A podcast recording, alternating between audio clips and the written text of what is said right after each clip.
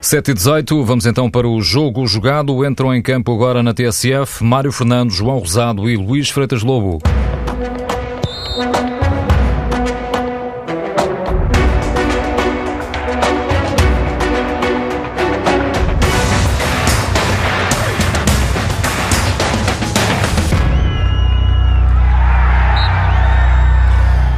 Bem-vindos a mais um jogo jogado na TSF. Às segundas-feiras, Luís Freitas Lobo e João Rosado falam de futebol. Ora, temos aqui mais uma paragem no campeonato, depois da ronda deste fim de semana, com duas goleadas eh, Futebol Clube Porto e Sporting, vitórias categóricas. O Benfica não jogou por causa do nevoeiro na Chopana. Uma pausa por causa das seleções eh, e, no caso da portuguesa, na quinta-feira, frente à Dinamarca, poderá confirmar já a sua qualificação para o Europeu 2016. Basta um ponto. Vamos mais para o fim uh, desta edição, uh, elaborar aqui a nossa equipa do mês. Estamos no início do mês de outubro, altura para olharmos para setembro e deitarmos contas aos 11 dos nossos comentadores. Meus caros, vamos uh, por ordem de entrada em cena as goleadas de ontem de Futebol Clube do Porto e Sporting, sem margem para grande discussão. Uh, emergem aqui, uh, no entanto, Luís, começaria por ti, uh, emergem aqui duas, duas componentes que, que, talvez sejam interessantes de abordar, no, tanto no caso do, do Porto como do Sporting. Um, um futebol do Porto que vinha de uma importante e simbólica vitória na Liga dos Campeões sobre o, o Chelsea. ontem, na segunda parte, resolveu a questão com o Belenenses. Por outro lado, um Sporting que eh, vinha do empate com o eh, Besiktas na, na Turquia, que esta semana foi atravessado pelo eh, processo instaurado, processo disciplinar instaurado a Carrilho, eh, mas ontem, aparentemente, a equipa pareceu um pouco longe dessas coisas com um Slimani de veia goleadora. Sim, é verdade. Em primeiro lugar, boa tarde e um grande abraço a todos. Eu penso que foi uma semana que, não jogando o Benfica, acabou por eh, ser relativamente tranquila. Semana à jornada para, para Porto e Sporting. No caso do Sporting que tu, que tu referes, eh, é verdade que o jogo de ontem, o Vitória continua com problemas. Eh, é verdade que teve aquela reação emocional no jogo com o Braga, mas ontem voltou a revelar muitas carências neste momento a nível tático e, e dos jogadores, na cabeça dos jogadores trabalho profundo que tem que fazer o Sérgio Conceição e que acredito que aproveitará agora esta paragem das seleções para tentar uh, pôr a equipa um pouco à sua imagem na forma de jogar e na forma de, de reagir ao jogo.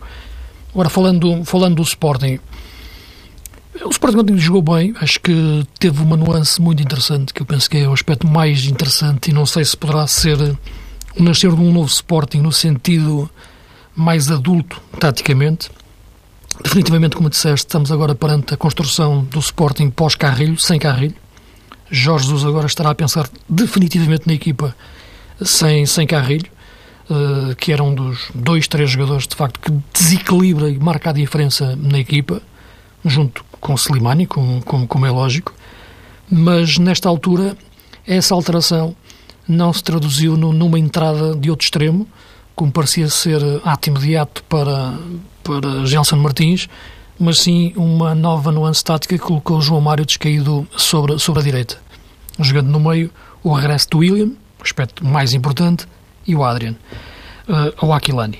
Uh, portanto, a questão de, depois do Porto, dos quatro médios que falava aqui a semana passada e apareceu frente ao Chelsea e apareceu frente ao Dinamo de Kiev, na, na Liga dos Campeões, temos aqui o Sporting dos três médios, o Porto em 4-3-3, o Sporting em 4-4-2, depois do Porto dos quatro médios, o Sporting dos três médios, algo que só tinha acontecido no jogo contra o CSKA na Rússia. E, portanto, eu penso que aqui pode estar uma nova ideia tática de Jorge Jesus para, para a sua equipa. Porque, tendo o João Martins Queito sobre a direita, não é para lhe dar aquela profundidade como dá um extremo, como é evidente, mas dá-lhe outra cultura de jogo do ponto de vista tático, na segurar a bola, em ler o jogo, em relacionar-se tanto com os médios como com os avançados e, portanto, é um homem que vai procurar sempre diagonais em posse, critério de passe.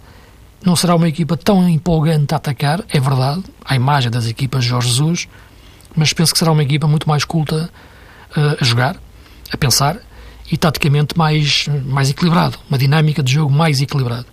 E esse aspecto é aquele que neste momento me coloca mais uh, a pensar em relação ao Sporting, se isto terá sido circunstancial, mas penso que não, porque não havia ali uma dimensão estratégica tão exigente para este jogo como existiu no, no, no jogo de Moscou, por exemplo, ou em relação às alterações que o Lopetegui faz no Porto nos Jogos da Liga dos Campeões, pelo que penso terá sido exatamente já uma forma de Jorge Jesus poder pensar esta equipa como ponto de partida. E depois sim, como aconteceu também ontem, embora por lesão de Breno Ruiz, a entrada do, do Gelson, ou o lançamento do, do Mateus, mas embora isso, acredito que isso seja mais feito de forma mais, mais, mais gradual. E, portanto, se, se for de facto uma aposta já mais consistente de Jorge Jesus, e, e isso representa, na minha opinião, um renascer de um novo Sporting, ou um nascer de um novo Sporting, esta época, do primeiro Sporting muito puro, de 4-4-2, no, no, puro no sentido até do desequilíbrio que criava defensivamente, penso que agora nesta vertente, com os dois médios que tem, sendo um deles mais o pilar William Carvalho, indispensável aquelas características para a forma de jogar de Jesus e a entrada de João Mário, para a direita, mantendo-se outro médio número 8 como, como o Adriano ou Aquilani, eu penso que pode estar ali de facto um Sporting mais adulto, mais capaz de, de crescer neste campeonato e não tanto ser uma equipa sempre com o risco de desequilibrar do ponto de vista defensivo, como estava a acontecer nos últimos jogos, e por isso estava a sofrer tantos golos. João, um, em relação aos resultados, não há muito para dizer, porque enfim, foi muito evidente, mas depois há estas questões uh, não, que não são propriamente laterais, pelo contrário. Não? Sim, neste caso, em sentido literal, uh, parece-me que João Mário oferece tal polivalência que muitas vezes dá para considerar uh, João Mário um jogador de corredor central e não lateral. De raiz, nem sequer é um flanqueador, como se sabe, e pode, precisamente por aí, Jorge Jesus tentar explorar essa maturidade e também essa polivalência. No fim do jogo, diante do Vitória de Guimarães, Jorge Jesus relembrou até que João Mário tem alguma experiência eh, na posição, isto é, mais encostado à linha, e até deu como terreno de lembrança dessa experiência um ou outro jogo de João Mário na seleção portuguesa. Eu, francamente, não tenho assim uma ideia tão concreta sobre esse posicionamento de João Mário na seleção nacional, mas tanto quanto me recordo, é possível considerar ontem a adaptação de João Mário uma recuperação de uma ideia que Marco Silva no Sporting muitas vezes fomentou, às vezes até com troca, enfim, de João Mário por André Martins, mas eh, esboçando um 4-4-2 que permitia muitas vezes ao João Mário e também André Martins fletirem um pouco mais sobre a direita. E neste terreno parece-me francamente que Jorge Jesus tratou de recuperar uma ideia que veio eh, de um passado recente, que foi muito bem explorada ontem, também à conta da debilidade do Vitória de Guimarães.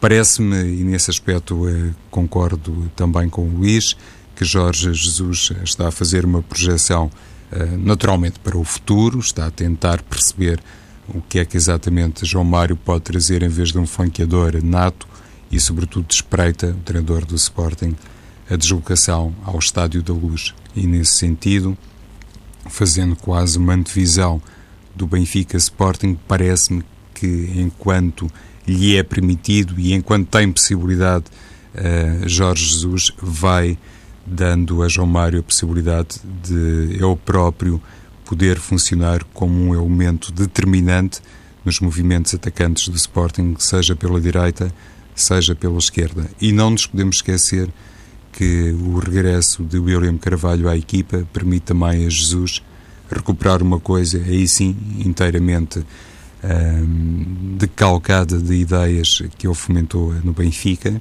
ou seja, ter um médio defensivo muito perto dos defesas centrais e depois promover o adiantamento dos laterais e com este tipo de estratégia, desta, com esta nuance, Jorge Jesus depois precisa de alguém que ofereça o apoio ao jogador da posição 8. Recuando o 6, não poderia ficar, obviamente, o Sporting entregue no meio campo, no corredor central, a Adriano Silva, única e exclusivamente. Isso seria um risco na zona central e muitas vezes começa aí a fase de transição do adversário, seria um risco que o Sporting não poderia correr. Tanto mais que o jogador que joga atrás de Slimani, normalmente Theo Gutierrez, também não é propriamente um modelo assim que a equipa, um modelo de recuperação assim que a equipa perde a bola. E parece-me que olhando para tudo isto, a ausência de Paulo Oliveira, a necessidade de recuar William Carvalho, o facto de Theo Gutierrez eh, não ser também esplendoroso nos processos defensivos, tudo isto levou Jorge Jesus a trazer outra vez João Mário para o corredor lateral direito e a fazer, na minha ótica, a tal projeção da oitava jornada e, sobretudo, desse confronto frente ao Benfica. Eh, um, diz Luís. Não, eu penso que sim. A ideia é um pouco essa também, encarar já aquilo que será o jogo com, com, com o Benfica, mas eu penso que é, que é uma, uma, ideia mais profunda da, da Jorge em relação à equipe.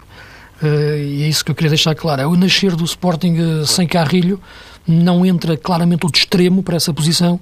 Jorge aqui deu uma nuance tática diferente e penso que tem a ver muito com o equilíbrio que a equipa precisa de ter em todos os momentos do jogo e dar-lhe mais consistência até a defender. Acho que esta alteração tem a ver para a equipa ser mais equilibrada, o que não estava a acontecer do ponto de vista hum, defensivo. Vamos ver se agora fica um pouco mais. Ora bem, eh, esse derby do que vocês eh, estavam a falar é só a 25 de outubro, eh, três semanas daqui até lá, isto por causa desta pausa das, das seleções, depois à Taça de Portugal e só depois disso tudo, lá para o fim do mês, é que vamos ter o, o, o Benfica Sporting, uma longa interrupção no uh, Campeonato Português. Um, a propósito de Benfica, não, não, não, jogou ontem, mas eu gostava já agora de, de vos questionar sobre esta, uh, este ponto, porque o Benfica conseguiu uma uh, importantíssima vitória em, em, Madrid, só que nesta altura, e por causa daqueles incidentes uh, registados nas bancadas, no dia 15 o Comitê de Ética da UEFA vai se pronunciar sobre o assunto e, e João, o, o Benfica corre o risco, não quer dizer que vai acontecer, mas essa possibilidade não pode ser colocada de lado, ter que fazer um jogo da Champions à porta fechada. O Benfica já tinha sido multado por causa disto, justamente, várias vezes. Uh, inclusivamente a própria direção do Benfica já tinha publicamente expresso junto dos adeptos para que isto não acontecesse, mas agora pode haver esse risco, não é? E é claramente um grande contratempo não por acaso os clubes grandes, e recordo-me nesta matéria, se calhar o Benfica, em certa medida, foi aquele que mais insistiu no campo mediático, não por acaso, tratam sempre de fazer esse apelo, de convocar a massa associativa, mesmo para os jogos uh, em território nacional. Existe muito a, a percepção que, se calhar, há meia dúzia de anos não era tão latente, que o chamado 12 jogador pode realmente emprestar uma força uh, suplementar e pode dar à equipa a tal almofada anímica que em determinadas circunstâncias será determinante. Eu quero acreditar que sim, que isso não resulta de um discurso meramente com o intuito económico de fazer, digamos que a exploração de um lado mais eh, lucrativo que se prende com o preenchimento das bancadas jogo após jogo, tudo isso também decorre da vontade dos treinadores e dos jogadores em terem o tal apoio e de se sentirem, se calhar, mais confiantes, nomeadamente em cenário da Liga dos Campeões, nomeadamente nos jogos em que têm pela frente adversários como, por exemplo, o Galatasaray, que também está habituadíssimo a ter esse género de empurrão, passe a expressão que é feito, né, que é feito pelos adeptos e nesse campo tenho é, realmente também a preocupação, porque o futebol português é que está em causa, saber se o Benfica, caso se confirme uma punição dessa índole, terá ou não condições para repetir o nível de performance que patenteou frente ao Atlético Madrid.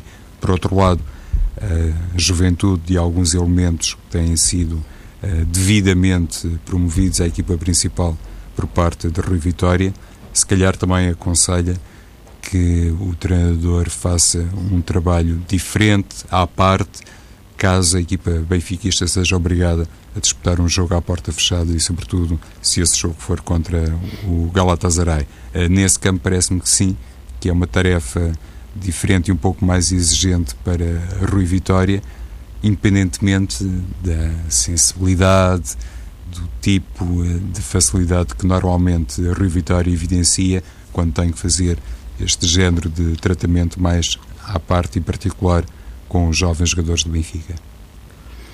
Luís, tudo isto era completamente desnecessário, não é?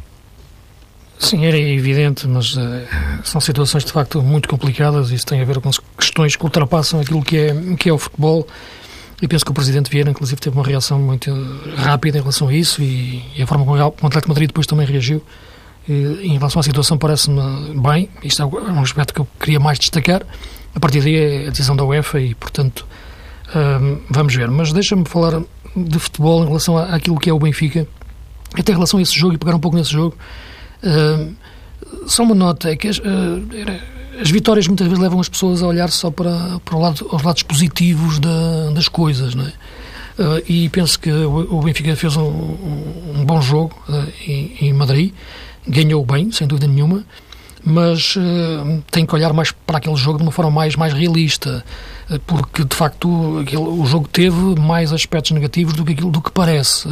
É evidente que foi uma boa exibição e, e ganhou bem, não, não é isso que está em questão mas eh, a nível de coberturas das faixas, por exemplo, a nível daquilo que tem que ser uma rápida recuperação da bola, não foi tão eficaz o Benfica.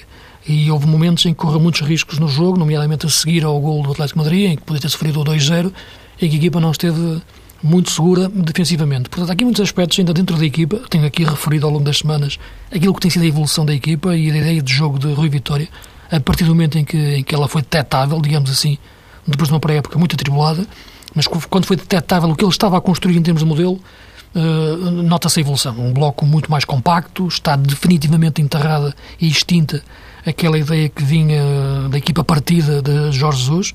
Estará agora essa ideia um pouco em alvalado, mas como referia também na minha intervenção primeira em relação ao Sporting, penso que Jesus também quer um pouco atenuar esse, esse, essa ideia de equipa partida com a questão João Mário, mas no Rui Vitória definitivamente extinguiu isso no Benfica e hoje a equipa está um bloco muito mais compacto, uh, e com uma saída rápida para o ataque, até bem posicional, uma saída rápida e posicional. Portanto, o ataque rápido não tem que ser necessariamente menos organizado que o ataque continuado e pensado. Portanto, a organização tem que existir também no ataque rápido e o Benfica revelou isso, sobretudo naquele, naquele gol de manual que foi o gol do, do 2-1.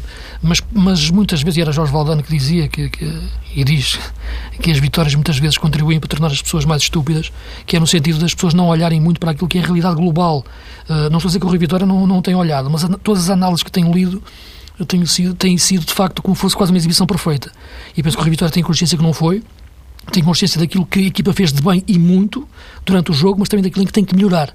Uh, e, e, penso que nesses aspectos esta exibição tem que ser olhada dessa forma, uh, para, para, crescer a partir dali, trabalhar em cima daquilo que não esteve bem uh, e assim caminhar cada vez para, para, para, a grande equipa que o Rui Vitória pode construir na forma de jogar dentro, dentro do Benfica. E esse aspecto dos flancos parece-me parece essencial e podemos falar nisso também através da proposta da seleção e da convocação do Nelson Semedo e, e a nível de recuperação rápida de bola para a equipa depois ter uma, uma, um aproveitamento melhor dos momentos de desequilíbrio do adversário a este nível.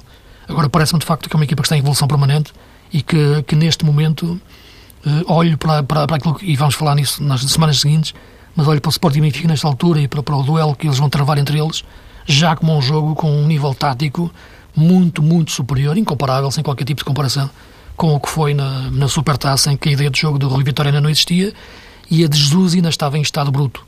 Hoje não. Temos dois treinadores já a trabalhar a equipa de forma diferente, sobretudo o Rui Vitória.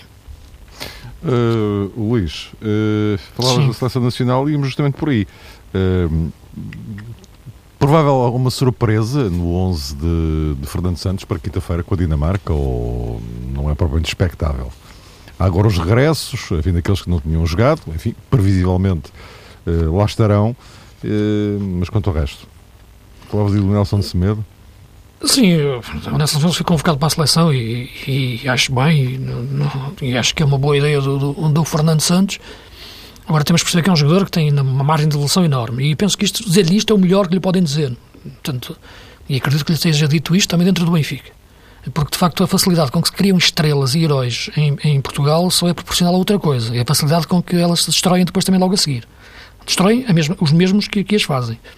E o Nelson Semedo é um jogador que merece, nesta altura, uma análise cuidada e ponderada de quem percebe de futebol para perceber que é um jogador em construção. Ele, de origem, de, formação, é extremo, nem sequer é lateral. Portanto, foi o Helder que, que o puxou para trás na, na equipa B. E bem, uh, e cresceu a partir daí, nesta, neste posicionamento. Uh, e, e, também está a crescer durante os jogos uh, no campeonato. está hoje melhor, mais consistente do que no início. Agora, é um jogador que ainda precisa de muito trabalhar. Nível de seleção, estamos a falar de um nível top. Ele também aproveitou um pouco as lesões, do, a lesão de Vieirinha, as lesões de Vieirinha, por exemplo, porque Fernando Santos ele próprio disse isso. Uh, agora, parece-me que, que, que, dentro da seleção não estou a ver neste, nesta altura grandes hipóteses de, de existir uma mexida eh, muito significativa em relação àquilo que foi o último jogo, tem a ver mais com a questão da, daquilo que foi não termos o nosso meio campo titular no, no, no jogo de, no último jogo que fizemos na Arménia. Vamos ver até que ponto cada vez mais o André André se pode tornar uma referência dentro da seleção. Ah, com todo o respeito pelo Fernando Santos, que toda a gente sabe que eu tenho por ele enorme, até na estima pessoal, ah, mas ele agora já sabe quem é que há de tirar para meter o André André. Porque muitas vezes ele, quando estava na, na Vitória, dizia: Mas eu para meter o André André, tiro quem? Agora, estando no Porto e a jogar daquela forma, já é mais fácil. Uh, e de facto é um nível. Já se percebia que ele tinha no Vitória. Tinha que o provar na Champions e no Porto. Já está, já provou. Uh, e penso que cada vez mais é um jogador de seleção para jogar. João, uh, em relação a esta arrumação previsível.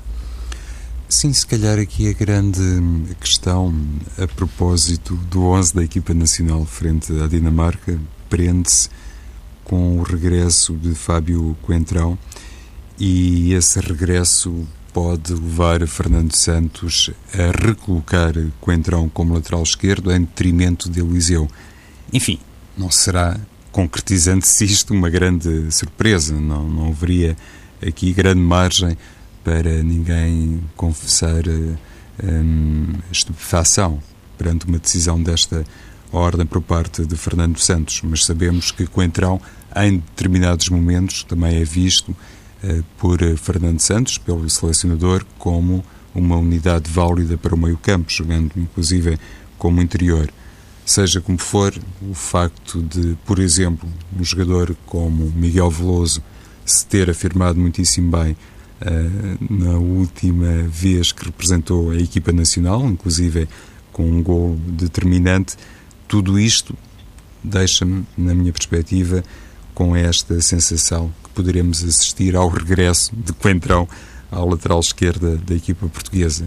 Isto, se fosse dito há uns tempos, enfim, um, teria que ser um, mencionado com muitas aspas, mas no quadro atual penso que pode passar por aí, se calhar, uma nota de destaque na eventual um, linha inicial a apresentar por uh, Portugal diante da equipa dinamarquesa. Por quanto ao resto, conforme referias, Mário, os regressos de Moutinho e, sobretudo, de Tiago, fazem supor que, em condições normais, o meio-campo português contará com estes uh, jogadores.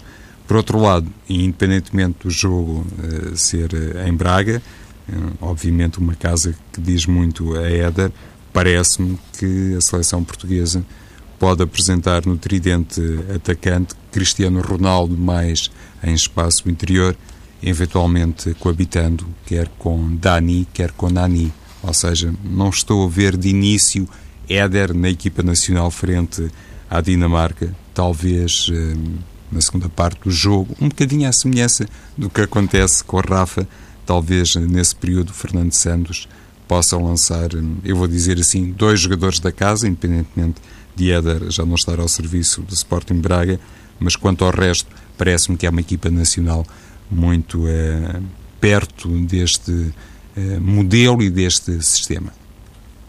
Uh, meus caros, não tem mais nada a acrescentar em relação à seleção. Esperamos que a coisa se resolva mesmo na, na quinta-feira. Também só falta um pontinho, não, não, é assim tanto, para que o jogo de domingo na Sérvia seja apenas para cumprir calendário. E olhando justamente para o calendário, estamos no início de outubro, o momento para olharmos para setembro, para tentarmos fazer aqui o inventário da nossa equipa do mês de setembro. Uh, vamos começar pela, pela Belisa, João. é, é por onde se começa, não é? Portanto... Sim, correto. Eu, eu escolho eu escolho um jogador que ele outro voo porque é atleta do União da Madeira. Haveria aqui opções de tremendo peso, como Júlio César e Iker Casilhas, mas eu estava a olhar ontem para os números do União, uma defesa que só sofreu quatro golos e para o talento deste jovem André Moreira, de 19 eh, anos apenas, eh, creio, e resolvi incluí-lo aqui na nossa equipa do mês, também para fazer uma nota um bocadinho mais contrastante e, sobretudo, para valorizar a afirmação de um jovem jogador que, inclusivamente, eh, no espaço da seleção principal, um dia pode ter as suas possibilidades. Sabemos que o futebol português. É um sub. Sim. É um sub. É um sub. O futebol português tem feito, Mário, é, nos últimos tempos um esforço para recuperar outra vez talentos eh, para a baliza, inclusive é com grandes figuras do panorama nacional a encabeçarem essa campanha, digamos assim, de conquista de jovens jogadores e André Moreira pode ser eh, um caso a ter é uma linha de consideração. E por sinal, na equipa principal, Fernando Santos foi obrigado agora a recuperar Eduardo face às lesões que também têm assolado um, uh, Fernando Santos neste particular. A tua baliza, Luís? Sim, eu concordo com o João em relação a muitas vezes esta análise em, outros guarda-redes que fogem à baliza dos grandes e, também queria deixar aqui uma nota em relação àquilo que tem sido o Bracali no, no, no, no Oroca e o próprio Matt Jones no, no Tondela, mas vou escolher o Casilhas.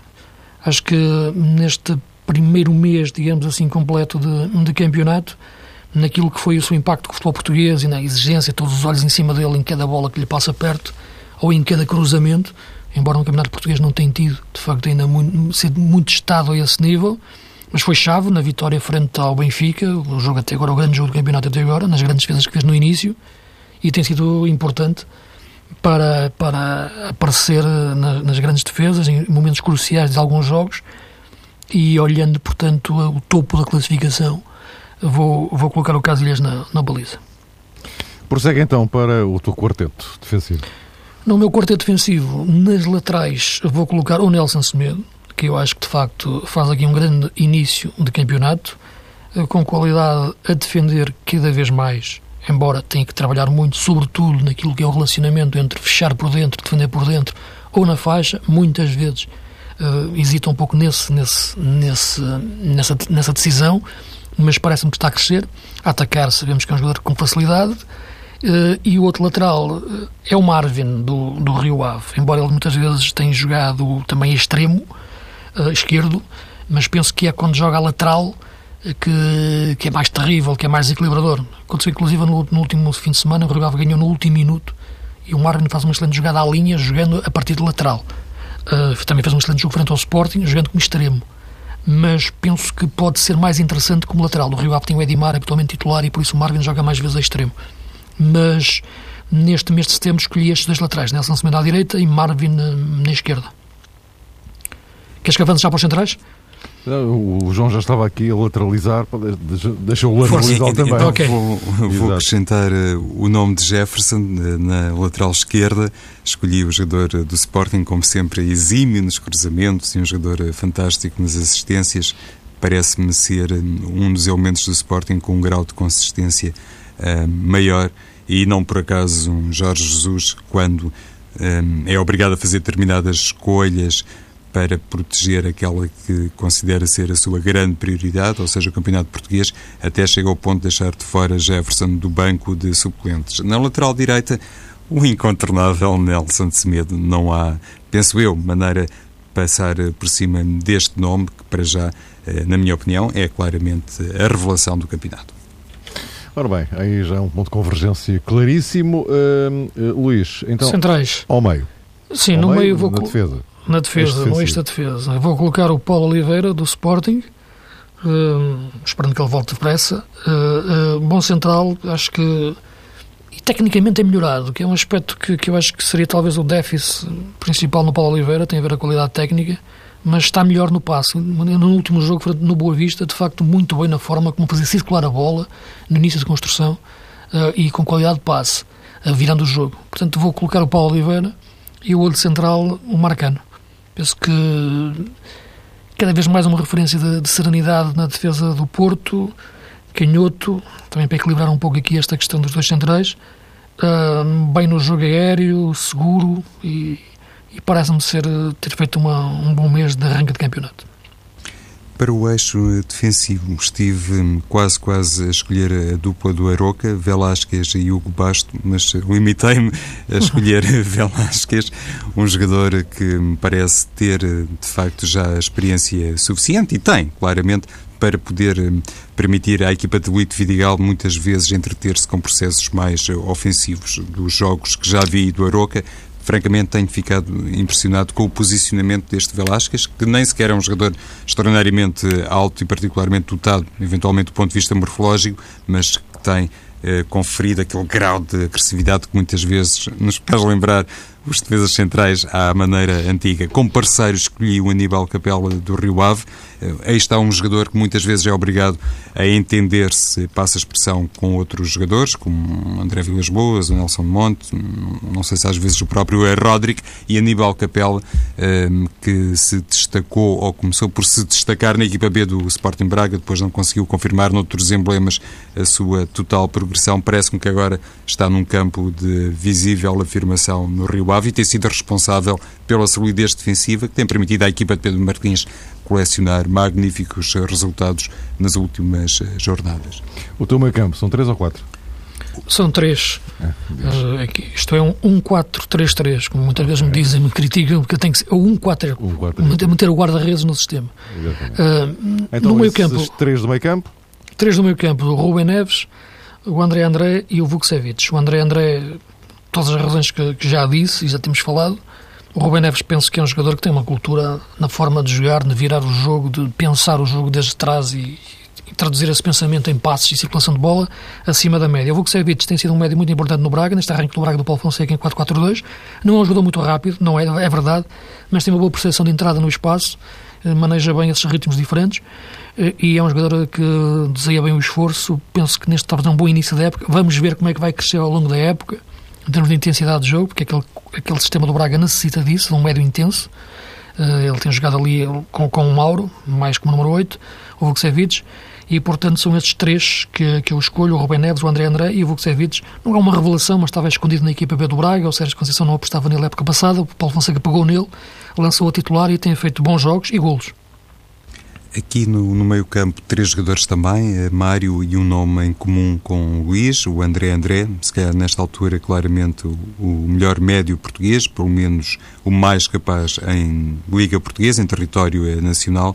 Um jogador que, nesta minha equipa, está obrigado a um trabalho defensivo muito importante, porque o outro médio é João Mário, face àquilo que evidenciou logo no início da temporada, inclusive é na Supertaça, depois nos jogos que o Sporting teve que fazer um, e de caráter mais eh, melindroso. Ainda há pouco estávamos a abordar de maneira muito particular a sua polivalência e aquilo que empresta à equipa leonina e provavelmente também vai emprestar à seleção nacional. Fernando Santos até comentou a ausência de Adrian e deu a entender por que motivo tinha escolhido o João Mário e penso um bocadinho à luz eh, desta competência que revela em diferentes áreas, mas então o meio campo com André André e João Mário e à frente, por uma questão de arrumação depois do tridente ofensivo, à frente destes dois escolho Jonas, o goleador eh, do campeonato, aqui colocado eh, numa posição mais de falso 10 para poder ser uh, compartimentado de maneira, do ponto de vista teórico, um, teórico um bocadinho uh, mais uh, razoável, mas escolho então Jonas como eh, referência ofensiva de uma dupla composta por André André e João Mário. E o trio da frente, Luís? Sim, muito rapidamente, que estamos uh, quase no fim. Quase, quase no fim, sem grande rigor de disposição tática, digamos assim agora, mas queria juntar o Gaetão, o Jonas e o Abubacar. Talvez o Jonas um pouco mais nas costas, como estava a falar aqui o João, no, no sistema dele, jogando o Gaetan um pouco solto. Eu acho que o melhor Gaetan ainda não é este que estamos a ver, é um Gaetan que jogaria no meio solto, uh, mas uh, por isso Jonas é atrás de Gaetan e Abubacar. Certo, também tenho Abubacar e Gaetan E, e, o outro uh, jogador que tenho é o coreano Suk, do Vitória de Setúbal, Sim. que fez realmente um arranque de campeonato notável, com golos, já voltou à seleção da Coreia do Sul e parece-me ser um jogador que está, em definitivo, a tentar agarrar uma oportunidade para poder experimentar outras camisolas e se ingrar no futebol português a outra dimensão. Mas, caros, estamos em cima da hora. Uh, daqui a uma semana conto estar aqui convosco a refletir sobre a presença de Portugal no Campeonato da Europa 2016. Até para a semana.